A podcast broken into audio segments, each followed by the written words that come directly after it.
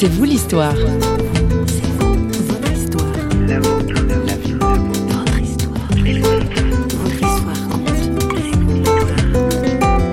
J'ai l'impression que je peux beaucoup mieux entendre et comprendre des personnes qui traversent la souffrance aujourd'hui que si j'avais eu une vie complètement lisse et facile.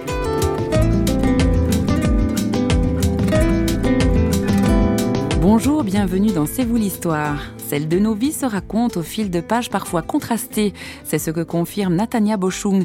Cette romancière établie en Suisse est l'auteur de romans d'aventure épiques. Elle trouve dans l'écriture une formidable satisfaction, tout comme dans son rôle de mère de famille. Au micro de Christine Raymond, la romancière ouvre un chapitre cette fois très personnel, en racontant comment la question du handicap s'est insérée dans sa vie familiale.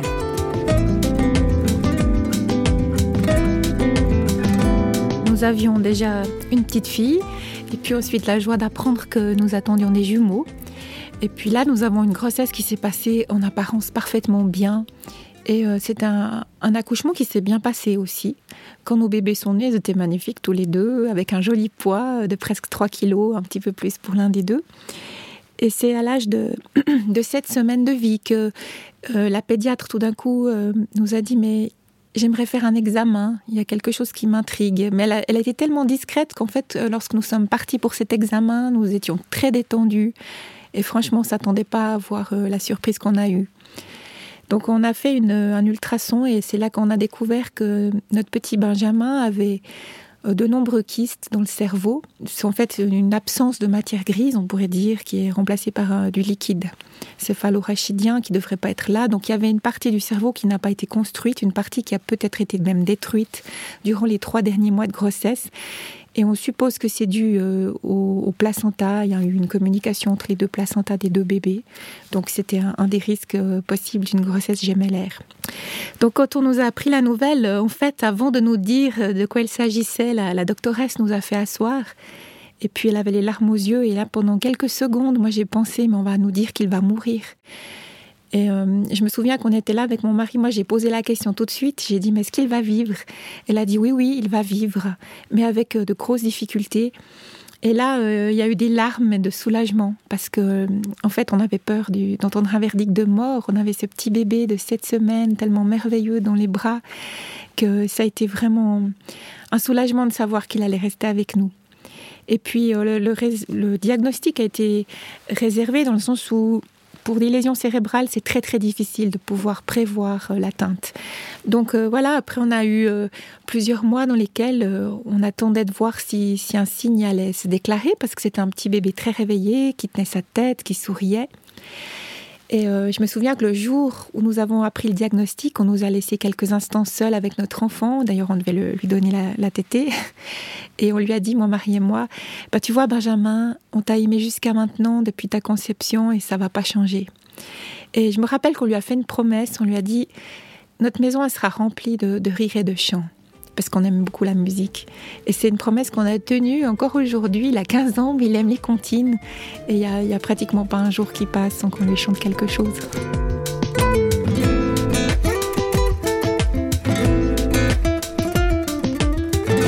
Donc un développement au fil des ans, quand il y a un frère jumeau qui est là et qui se développe absolument normalement. Comment est-ce que c'est vécu ça au sein de la famille? Alors euh, c'est sûr que ça, ça a été peut-être ce qui a été douloureux, parce que la joie de voir évoluer un enfant, quand on voit un enfant qui apprend à dire ses premiers mots, qui s'assied, qui marche, c'est toujours des moments extraordinaires. Et là, euh, de vivre au même moment le développement de Johan, qui était un petit enfant réveillé, qui, qui, était tout à fait, même un peu précoce, qui était habile pour tout, qui avait de la facilité dans tout, qui parlait euh, rapidement comme sa sœur, et de voir notre petit Benjamin qui peinait, qui pouvait pas s'asseoir tout seul, qui pouvait pas manger quelque chose sans que ce soit mixé à l'époque, maintenant il peut, euh, qui ne pouvait pas parler quand c'était le moment de parler eh bien, c'est vrai que c'était douloureux. Et pour nous, les parents, on a vraiment dû faire un travail sur nous-mêmes pour arriver à, à donner le 100% de la joie pour chaque progrès de Johan, tout en vivant avec la tristesse de voir l'écart se creuser. Mais on a été attentif à ne pas voler la joie de Johan parce que c'est vrai que ça aurait pu, on aurait pu mettre un climat de deuil là autour et ça aurait été vraiment pas juste pour lui. Je me souviens qu'on lui a parlé lorsqu'il avait huit mois, donc à Johan, C'est un petit bébé vraiment très souriant, mais parfois assez vif, enfin avec les nerfs un peu à vif. Et puis on s'est dit, mais c'est peut-être parce qu'il voit quand même qu'on doit s'occuper beaucoup de Benjamin. Je devais faire de la physiothérapie deux fois par semaine, etc. Et un jour, on lui a dit, tu sais, c'est pas ta faute ce qui s'est passé. Ton petit frère, lui, il n'a pas eu assez d'air, mais ça aurait pu être toi. Et puis, on doit faire un petit peu plus de choses avec lui, mais on t'aime la même chose fort. je reprenais la formule de, de Piaget qui expliquait euh, ce même chose fort, parce que l'enfant est trop petit pour comprendre autant, ou la même chose. Et, et Johan, qui était normalement pas du tout apte à comprendre ce, raisonnement à huit mois. Je ne sais pas ce qui s'est passé, mais il a capté ça dans son cœur. Et on a vu du jour au lendemain la paix qui est venue sur lui. Et il n'a jamais culpabilisé sur le fait que son frère était né différent et pas lui.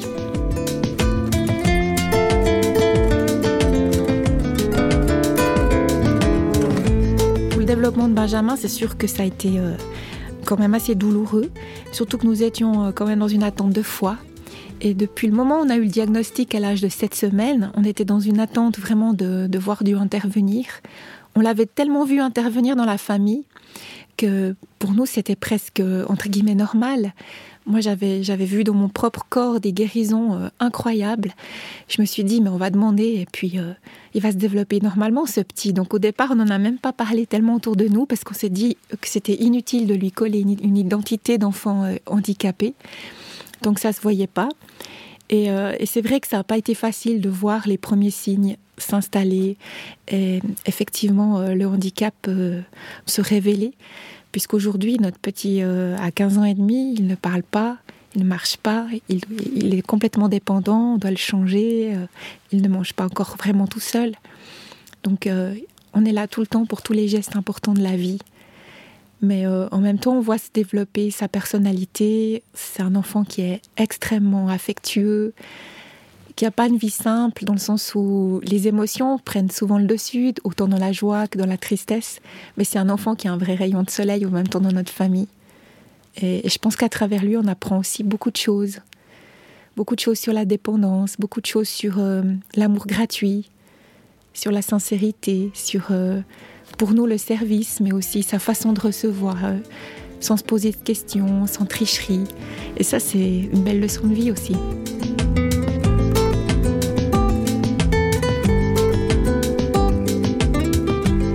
Natania, qu'est-ce que ça a changé dans votre rapport et dans votre foi euh, à Dieu? Ça a été par étapes. Il y a eu toute une étape dans laquelle on a été poussé à... Comment dire ça?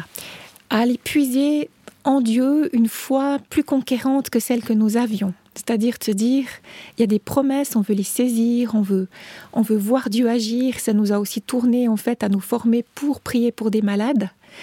Et euh, ça, c'était toute une dynamique de, je dirais, de conquête au niveau spirituel. Qu'est-ce que vous entendez par conquête? Dans le sens où on, devait sortir d'un niveau de confort, d'une foi euh, relativement tranquille, avec peu d'épreuves, pour se dire, ben tiens, il y a des projets de Dieu pour notre famille, il y a des projets de Dieu pour les gens qui nous entourent, qui passent dans la souffrance. Donc, on s'est dit, il faut qu'on les découvre, il faut qu'on apprenne à connaître ces promesses, il faut qu'on apprenne à prier pour les malades, il faut qu'on entre dans ce terrain. Donc là, il y a eu toute une phase d'apprentissage. Mais il y a aussi une phase d'acceptation, je dirais, de, la souveraineté de Dieu. On peut être euh, plein d'envie d'obéir, on peut avoir envie de, voir les promesses de Dieu se réaliser. En même temps, on dépend de lui. Et, là, on a dû aussi mettre en perspective notre réalité parce qu'il ne suffisait pas de proclamer simplement des promesses pour que ça change. On a, on a, on l'a fait et notre enfant est toujours handicapé. Et j'ai l'impression quelque part qu'à travers tout ça, Dieu a élargi notre champ au niveau de la foi, mais aussi dans la profondeur, dans le fait de pouvoir rejoindre ceux qui sont dans la souffrance. Et s'il y a une chose aujourd'hui euh, sur laquelle je suis très différente probablement de, ma prime jeunesse, c'est que je me méfie beaucoup des, slogans tout faits, des, des promesses faciles. Je crois qu'on a un Dieu qui est fidèle, qui est vrai, je crois vraiment dans ses promesses. Mais il a des temps pour les réaliser, il a des manières, il a des chemins et on ne peut pas toujours les comprendre, on ne peut pas toujours euh, juste réclamer notre héritage et croire qu'il va nous tomber tout cuit. Je pense qu'il y a des gens qui reçoivent cela et moi je l'ai reçu dans, mon corps pour certaines maladies où j'ai pu demander, j'ai reçu la guérison très rapidement. Et pour d'autres choses, je crois que on est aussi appelé à être des témoins dans les difficultés de la vie, à encourager euh, les gens qui souffrent. Et, euh, et j'ai l'impression que je peux beaucoup mieux entendre et comprendre des personnes qui traversent la souffrance aujourd'hui que si j'avais eu une vie complètement lisse et facile.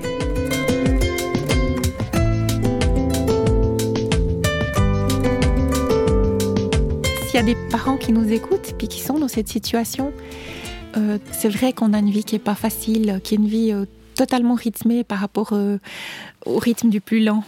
Il y a beaucoup de choses sur lesquelles on fait des deuils, il y a des tas de choses qui sont pas accessibles, que ce soit euh, dans les promenades, que ce soit dans la vie sociale. C'est des moments difficiles. Mais en même temps, moi j'ai envie de dire que tous les parents que j'ai croisés, qui sont parents aussi d'un enfant handicapé, il y a quelque chose d'extraordinaire. Euh, J'ai envie de dire que je suis pas une exception. Tous les parents qui ont des enfants handicapés s'engagent d'une manière qui est assez folle, quoi. C'est incroyable. Il y a beaucoup de couples qui tiennent pas euh, suite à ça. Mais j'aimerais vraiment dire que les pères sont tellement précieux, que moi je suis tellement touchée que mon mari soit là. Il a sacrifié beaucoup de choses dans ses loisirs, dans même je dirais dans sa carrière. Il aurait pu aspirer à plus, mais il a toujours fait passer le rythme de famille d'abord. Et c'est vraiment un cadeau. J'aimerais encourager chaque père de famille aussi à être là. Je crois que des fois on le dit pas assez. Euh, à quel point les pères sont importants. Et puis j'aimerais aussi juste dire encore pour ceux qui, ont dans leur relation des personnes euh, qui vivent avec une situation de handicap, chaque petit signe d'amitié est important, chaque encouragement est important. Et parfois je vois qu'il y a beaucoup de gêne euh, dans la manière d'aborder les personnes handicapées ou les familles. Mais un petit mot, un encouragement, une invitation, toutes ces choses comptent beaucoup. Et, euh, et plutôt que d'avoir peur d'être maladroit, je pense qu'il vaut mieux avoir peur d'être indifférent. Il n'est pas facile de suivre le vent, vendre de l'argile aux marchands de temps, étendre des fils entre les passants et garder l'équilibre. Il n'est pas facile de suivre les suivants, de rester docile contre les courants. Il y a qu'on s'abîme parfois, souvent, à perdre l'équilibre.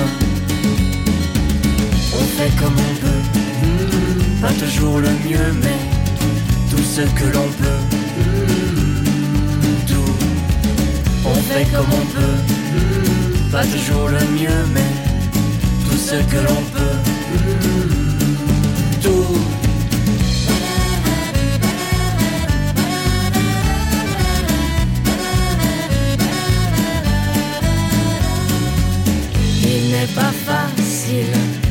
savoir comment un battement de cils peut tromper les gens. Les mots sont fragiles, aussi cassants, et troublent l'équilibre. Il n'est pas facile d'être seul entre sang, préférer l'exil, partir en courant. Il y a qu'on s'anime, il y a qu'on surprend, rester en équilibre. On fait comme on peut, hmm, pas toujours le mieux, mais tout ce que l'on peut, hmm, tout. On fait comme on peut, hmm, pas toujours le mieux, mais tout ce que l'on peut,